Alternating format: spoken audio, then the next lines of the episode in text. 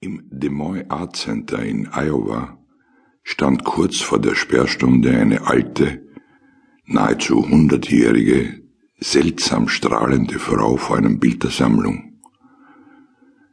Wie jung war ich da? Sie versucht die Jahreszahl auf der Bildbeschreibung zu lesen.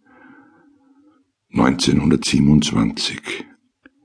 Edward Hopper. Automat. Da war ich erst 24 Jahre. Der Kurator, Wichtigkeit in Person, nähert sich katzenbuckelnd. Die alte, wie eine Ewigbelichtung aus den 70er Jahren, erklärt mit dem Herzschlag und der Verwirrung einer Braut ihre Zeitreise. Der Kurator blickt auf seine Uhr. Er hüstelt.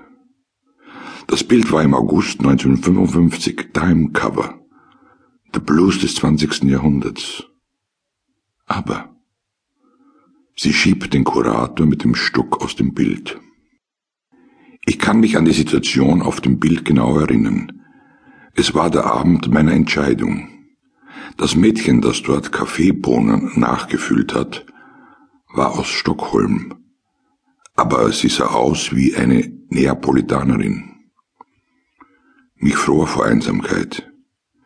Sie hat mir den Heizkörper aufgedreht. Auf der Straße hinter der spiegelnden Glasscheibe stand ein Mann, Mitte 40.